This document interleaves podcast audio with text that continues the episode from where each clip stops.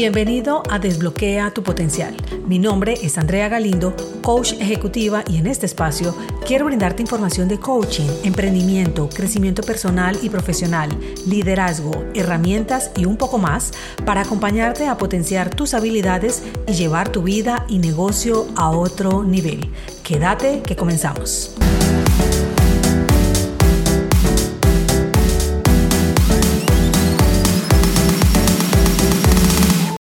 Antes de iniciar con el tema que traigo para este episodio de hoy, tengo que aclarar que como en el episodio anterior no todos quieren liderar, también no todos quieren escalar o ascender en su trabajo.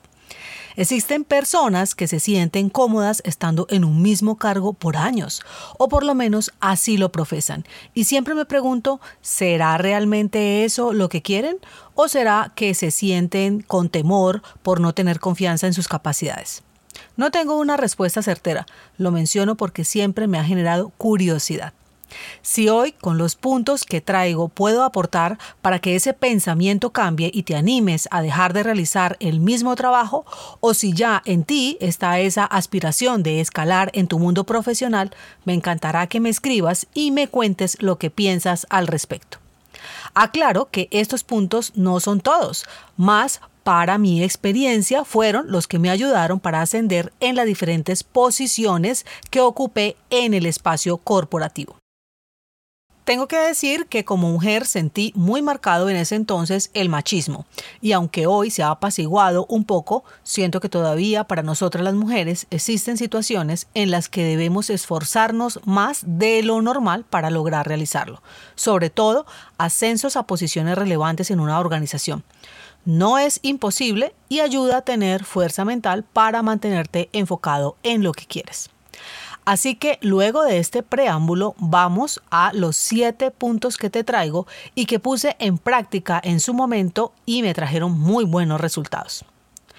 El primero es revisa qué es lo que quieres, cuál es tu meta. ¿Quieres la gerencia de tu área? ¿Quieres la gerencia de tu empresa? ¿Cuál es ese cargo al que aspiras? Como dice el dicho, si no sabes para dónde vas, cualquier bus te sirve. Tal vez empieces a pensar que sí lo requieres, aunque lo ves muy remoto, y es porque entra a jugar el tema del merecimiento. Si estás pensando que eso es para otros y no para ti, puedes estar cayendo en esta situación.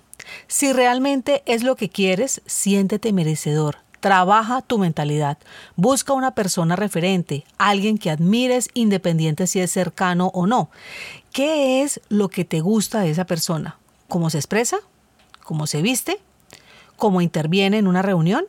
Identifica todo puede ser que eso que tanto admiras en esa persona es lo que aún te falta por fortalecer en ti y empieza a revisar cómo puedes incorporar esos comportamientos, esa identidad en tu vida. Actúa como ese referente aunque aún no lo seas. Número 2. Cuando ya tienes definido ese cargo al que quieres aspirar, es relevante que identifiques cuáles son esos requisitos que pide la empresa. ¿Debes tener una carrera específica?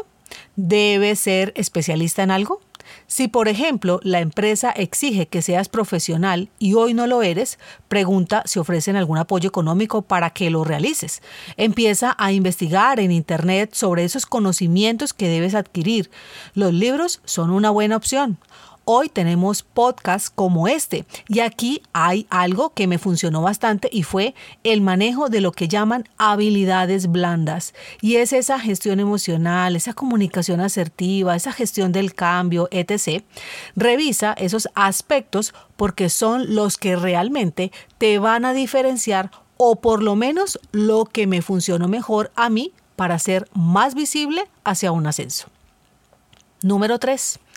En este tercer punto traigo una frase que creo la has escuchado como yo varias veces y es yo vine a trabajar, no a ser amigos, y si bien es cierto, aunque en las organizaciones generar relaciones de excesiva confianza pueden ser perjudiciales en algún momento, porque si te ascienden, por ejemplo, y tu confianza con esa persona es elevada, pueden presentarse dificultades para seguir tus instrucciones o viceversa.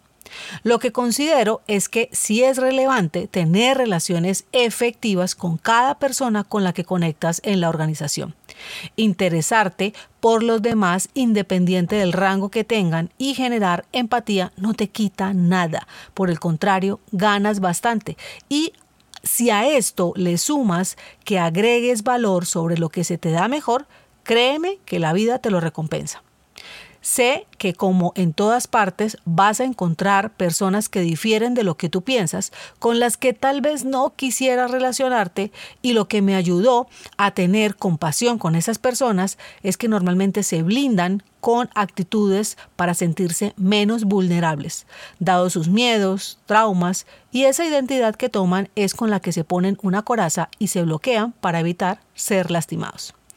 Eso era lo que yo pensaba y con esa premisa me la iba bien con todos en la organización. Y te la comparto porque puede servirte también para fortalecer tu empatía. Vamos con el número 4. Equilibrio laboral y personal. Aquí difiero con la frase que algunos jefes tienen hacia sus colaboradores cuando dicen que dejen los problemas personales en su casa. ¿Cómo pretenden que separemos eso?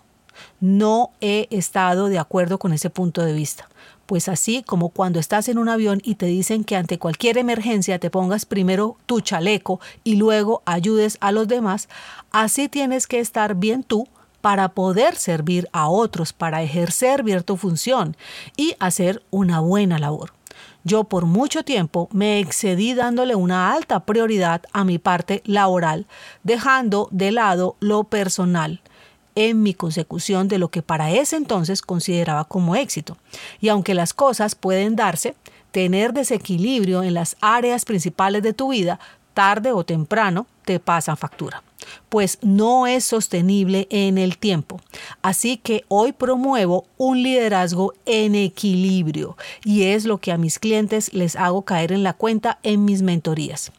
Si tienes inconvenientes familiares, lo más probable es que tu rendimiento baje y tu productividad se vea seriamente afectada. Las ideas brillen por su ausencia y un sinnúmero de situaciones que afectarán tu parte laboral en tu búsqueda de ascender. Deja de excederte trabajando y mantente nivelado para que puedas estar en una buena disposición hacia el servicio. En mi caso me excedía en los horarios. Era la primera en ingresar y me quedaba varias horas después de terminada la jornada laboral. Este comportamiento hacía que si en algún momento tenía que salir a la luz del día, sentía que estaba teniendo una deslealtad con la empresa. Me había ido a un extremo que para nada era sano. Y espero que no te pase. Hoy con otra mirada lo considero absurdo y no sé en qué momento me permití algo así. Número 5. Como te vistes, te tratan, por lo menos aún en Latinoamérica, es relevante, gústenos o no. En Estados Unidos y algunos países de Europa esto puede ser irrelevante, pero si estás en un país como Colombia en el que vivo, aún la pinta no es lo de menos. No es que ahora tengas que invertir en comprar ropa costosa. El tema no es de marca, el tema es de lo que tú quieres proyectar es armar tu marca personal que va mucho más allá de un atuendo y es que te ayude a tener mayor confianza y credibilidad. Así que te repito, ¿cómo quieres que te perciban? Y con base en tu respuesta, construye tu marca, esa con la que te sientas cómodo. Y es muy importante, pues cuando quieres imitar, se nota. Mejor, busca en tu esencia. Número 6. Enseña tu cargo. Yo lo llamo plan backup y es básicamente que tengas una persona a la que le puedas enseñar tu función y puedes proponerle que tú aprendas lo de su cargo. No solo te beneficia cuando te vas a ir de vacaciones o ausentarse por cualquier otra situación, sino que te facilitará el proceso a la hora de ascender. Si piensas que alguien más puede quedarse con tu trabajo y esto te genera miedo, suéltalo. Deja de operar desde la escasez. Pues ninguna persona es indispensable en un rol, y en el momento en que la organización decida prescindir de tus servicios, en cuestión de poco tiempo habrá otra persona realizando el trabajo. Y si eso llegase a pasar, piensa que algo mejor te espera. Y finalmente el número 7. Constantemente autoevalúate y reflexiona sobre lo que has avanzado, lo que te falta por fortalecer y si has notado que han ascendido a otras personas y a ti tu líder no te tiene en cuenta, acércate y pregúntale qué es eso que él considera que te hace falta. Y esto puede darte ese conocimiento que tal vez no habías identificado para que puedas incluirlo y fortalecerlo en tu trabajo. Si definitivamente en esa compañía pese a haber realizado todo lo que hemos tratado en este episodio, no obtienes ese ascenso, ve buscando oportunidad en otra compañía que requiera tu perfil o, por qué no, iniciar tu propio negocio.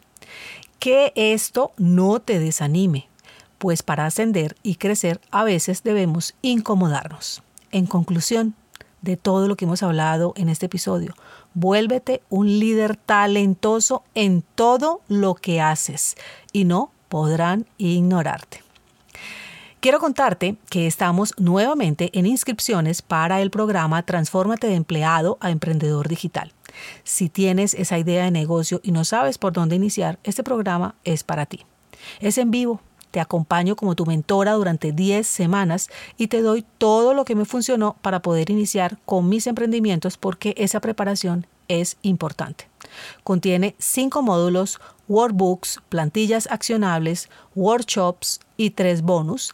Te dejaré un enlace con toda la información en la descripción o puedes ir a mi cuenta en Instagram arroba Coaching Group y encontrarás en mi perfil también la información. O contáctame si así lo deseas. Esto es Desbloquea tu potencial y quien te habla, Andrea Galindo. Nos encontramos la próxima semana. Chao, chao.